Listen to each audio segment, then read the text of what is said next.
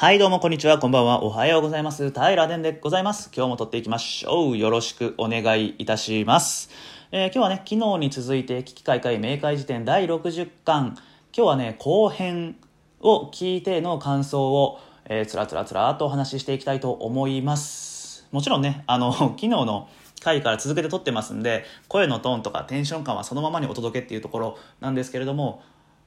まあまあ、よろしくお願いしますっていう感じですかね。はい。えー、撮っていきます。えー、っと、後編は、なんだ？えー、藤岡拓太郎大丈夫マン、笑いと切なさと怖さについて、えー、ドミューン見つめ、ほうほうほうほうほうほうほうほうほうほう。タイタンさんヒゲダン聞くんだっていうね。それにつきましたね。とりあえず。ヒゲダンとか、あいみょんとか、聞くんだっていうところ。これは、えー最近、ヒゲダンとか、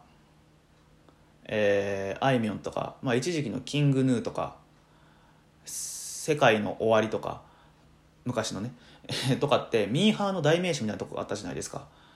で、えー昔はね一部の人だけが熱狂的なファンがいてでその熱狂的なファンの後押しあって世に出てきてでそれで世の中に浸透していってファンが離れてなんだあれっていうねそんな感じになってる感覚があってうーんそういうのを嫌う風潮ってあるじゃないですか。僕もどっちかっていうと人気になったらはあ染まっちゃったぜみたいな。ちょっとうがってみてそれをね腐しながらああいうの聞いてるやつはみたいな感じで言っちゃうタイプなんですけどこうやってね影響力のある方がね、えータイタンさんとかがね「あのーあいみょん聞いてます」とか「ヒゲダン聞いてます」とかって言ってくれると改めてあやっぱり流行ってるものには流行ってるだけの理由があってそういうクオリティがあってそういうの聞くことは全然恥ずかしいことじゃないんだなっていうのをね思わせてくれるんでうんすごい言ってくれてよかったなというか聞きたいですよね音楽の話。どんな音楽聴いてんだろうみたいな。そんなのはまあ玉置さんはなかなか乗れない雰囲気でしたけどね、うん、僕はね、えー、とずっと言ってますけどヒルクライムをね、えー聞いてました。でヒルクライムを聞いてることによって、えーあいつはちょっと痛いやつだみたいな目で見られることもあったんですけどそれでもね胸張ってヒルクライムは聞いておりました。けど確かにえーヒルクライムを聞いている平殿っていう見方をされてそれで、えー離れていく人がいたかもしれないですね。あいつの車乗るといつもヒルクライム流れてるから乗りたくない。あいつのハスラーヒルクライムしか流れてないとかね。そういう言われ方をしていたかもしれないですね。一回ね女子十二学坊とかを流したこともあったんですけどね。その時はまあまあ悲惨でしたね。誰もなんか何も触れてくれないしこれ女子十二学坊だよって自分から言うのもあれなんでね、えー友人とねすごいなんか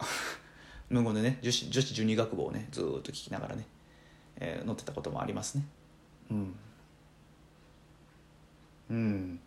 あれ何話そうかな？後編の方が意外と話すこと少ないんかな？えーっと危機開会明快辞典2021年上半期ベスト配信館発表っていうね言葉がなかったから会が1位だったっていうね、うん、僕はあの59巻ね前回の巻が好きですっていうのをね、えー、大さんに送りました。まあ理由としてはね、えー出会うべくして出会ったっていうのはすごくわかるなと、えーそれこそあの地底人マルコさんとかこの返済の方とかっていうのはそうだなと。出会うべくして出会ったなと。なかなかね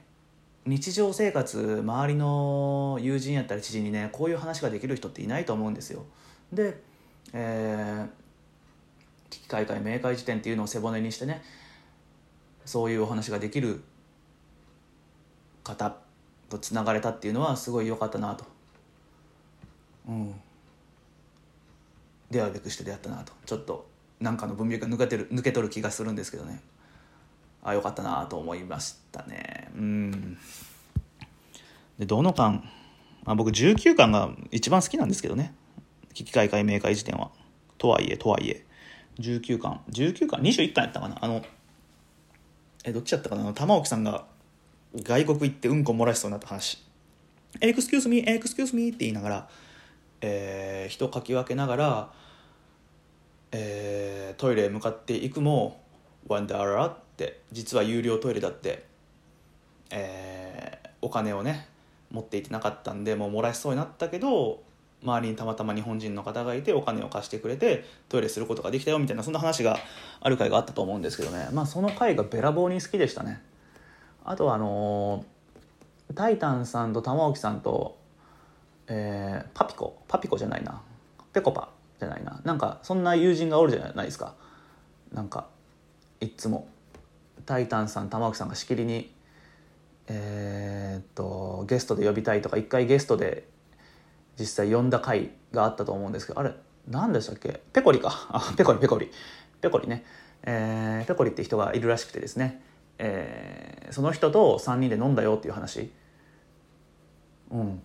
その話をしてる回好きでしたね。それこそあのドルツのジェットオーシアが初めてね、えー本編危機開会明快時点で登場した回やったと思うんですけどその回は面白かったですね。なんだろうな。あの東海オンエアっていう YouTube が僕めちゃくちゃ好きで普段からね、えー毎日お昼ご飯食べながら、えー iPhone やったり iPad やったり見ながら昼食をとってるんですけどその東海オンエアってあの登録者数もね580万人突破とかもう600万人いきそうな、まあ、日本の中でももうトップクラスの YouTuber なんですけど、えー学生時代の友人6人組なんですかね。まあちょっと途中で1人加入したりとかっていうのがあるんで、まあ、正確には全員が全員同じ学校ではないんですけどまあ同じ学校の友達の6人組でやってる YouTube でいろいろ企画ねやってるんですよ。まあもう知ってる人の方が多いのかな？どうなのかな？まあ本当に体当たりな企画をしてるんであのジャコウネコっておるじゃないですか。ジャコウネコのあのジャコウネコっていうのはあのコーヒー豆を食べる猫でそのうんちから作るコーヒーがめちゃくちゃ美味しいみたいなそんな話があったんで東海オンエアの皆さんは、えー俺がコーヒー豆を食ってうんこをしてコーヒー作ったらめっちゃうまいコーヒーできんじゃね？みたいなね。そういう体当たり的な本当に体当たり的なね挑戦しとる配信とかをしとる方で、まあ、めちゃくちゃ面白いんですよ。で何が面白いのかっていうとその挑戦が面白いんじゃなくてその学生時代から培われた関係性ですよね、えーもっとやれみたいな煽り方であったりさすがにもうそれやめとけっていう本気の心配であったりそういうその6人の本気の関係性が垣間見える瞬間がすごく面白くてでサブチャンネル的にねその日常風景を捉えた捉えた東海オンエアの控え室っていうのもあるんですけどそっちの方がまたことさらにね、えーそのそれぞれの人間関係が垣間見えて面白いんですけどね。その玉置さんとタイタンさんとペコリさんが、えー一緒に飲んだよっていう回はその3人が仲いいんだなっていうのが垣間見えてよかったんですよね。面白かったんですよね。そういう話をねもっと聞きたいなと思います。最近ねえっ、と「機械会明快辞典」あーこれね昔が良かったってねその玉置さんが町クラゲ会を、えー一番良かった回にあげたあげたんかな？あげかけたんかな？まあそういうのがあったと思うんですけど昔をもてはやすのはうんまあそればっかりになるのは良くないかもしれないんですけどなんかちょっとね雰囲気は変わってきてますよね。あの良し悪しじゃなくて確実に昔の機開会明快辞典と、えー最近の危機開会明快辞典これはねえーうん。うん。なんか雰囲気変わっちゃったなと思ってます、まあ、よりより番組らしくなったというかその洗練された感覚がありますよね、うん、ちょっと寂しくはあるんですけどね、まあ、最近全然偏差位の名前っていうのが一時期に比べたら読み上げられなくなったじゃないですか、えー、と昔はね毎週のように、えーまあ、私の名前もそうなんですけど顎長スクジラさんであったりポッペンさんだったりねナヨビさんマイシーさん、えーいろんな方のお名前がね呼ばれておったと思うんですけど最近はね、えー僕多分タイタンさんは意識して偏差位の名前をね読み上げてないんだと思ってますというのも俺私第何十回だったか忘れちゃったんですけどそれこそ100巻に至る前の回ずっとずっと前の巻なんですけど最近の機械会明快しての雰囲気が嫌だみたいな回をお話ししたんですよ。あのそれこそウィキペディアを作ってほしいとかどんどん命名の絵を描いてくださいとかそんなことを言ってる回があってで、えまあ、それに呼応するように土曜日にそれが発信されると水曜日ぐらいまでには青長津クジラさんがスライドを作りマイシーさんが絵を描いてくれ、えーまあ、僕は僕で命名のポッドキャストを上げたりだとか、まあ、そういう、ね、実際にウィキペディアが作られていったりとか、まあ、そういうすごい編纂員と、えー、そのホストの方タイタンさんと玉置さんの距離が近かった時期がねあったと思うんですけど、まあ、僕そのこぞってみんなが読み上げてもらうために、まあ、僕の見え方ですよ。そんな風な思いがなかったのかあったのかっていうのを置いといてなんですけど僕の見え方としてはその次の回までに、えー、作ってそれでなんか盛り上げてもらうというか取り上げてもらうために発信してるように見えてる。でそうすることでタイタンさん玉木さんもすごく楽しいというかこれすごい言い方が微妙なんですけどなんかそれまではタイタンさんこの危機開会明快時点が面白いからそれにこうして僕らがこんなのもできるよこんなのもできるよどう見てみてっていう感じの雰囲気だったのがある時期からこうしてくださいっていう本社と視点みたいな感じであの本社からトップダウン的に下ろされた依頼を我々編纂員がこなしているような感覚で出来上がりました玉置さんタイタンさんみたいな感じでえー、毎週末の納期に間に合うように提出しているそんな感覚になるような気がして一回これは搾取だっていうふうにね搾取、えー、タイタンさんと玉木さんに搾取されてるわみたいなことをポッドキャストで言ったと思うんですよ。で、えー、当時はねまだあのタイタンさんとかが多分私のねポッドキャストも聞いてくれていてもしかしたら今も聞いてくれてるのかもしれないんですけれども聞いてくれていてそれを聞いて、えー、タイタンさんがいやもうほんまにあの DM いただいたんですよ。その私が搾取だって声を上げた回。があってから、えー、DM を頂いて、えーと、そういうそういうふうな不快な思いをさせてすいませんでしたみたいなそういうそういうメッセージが欲しかったわけではないんですけどそういうね、えー、ことがあってそれ以降ねタイタさんはね全く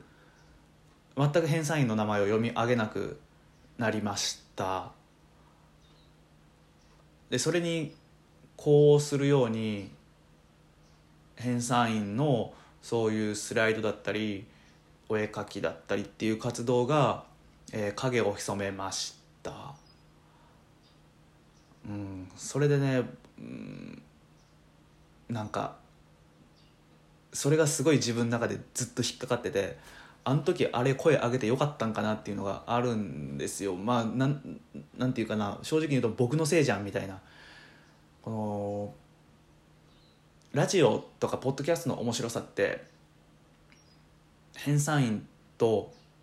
ホストの方このホストとリスナーの距離の近さっていうところにもあるんですよ。あると思うんですよね。テレビ番組ではなかなか味わえないような、えー、早いレスポンスでそれをまたホストが面白がって取り上げてくれてそれでその距離が近く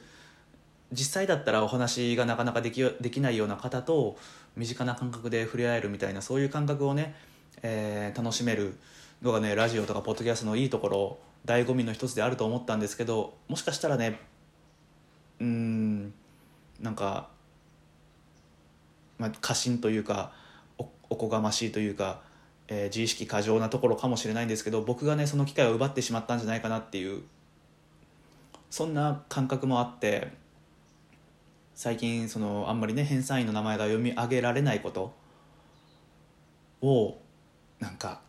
なんかなって思ってます。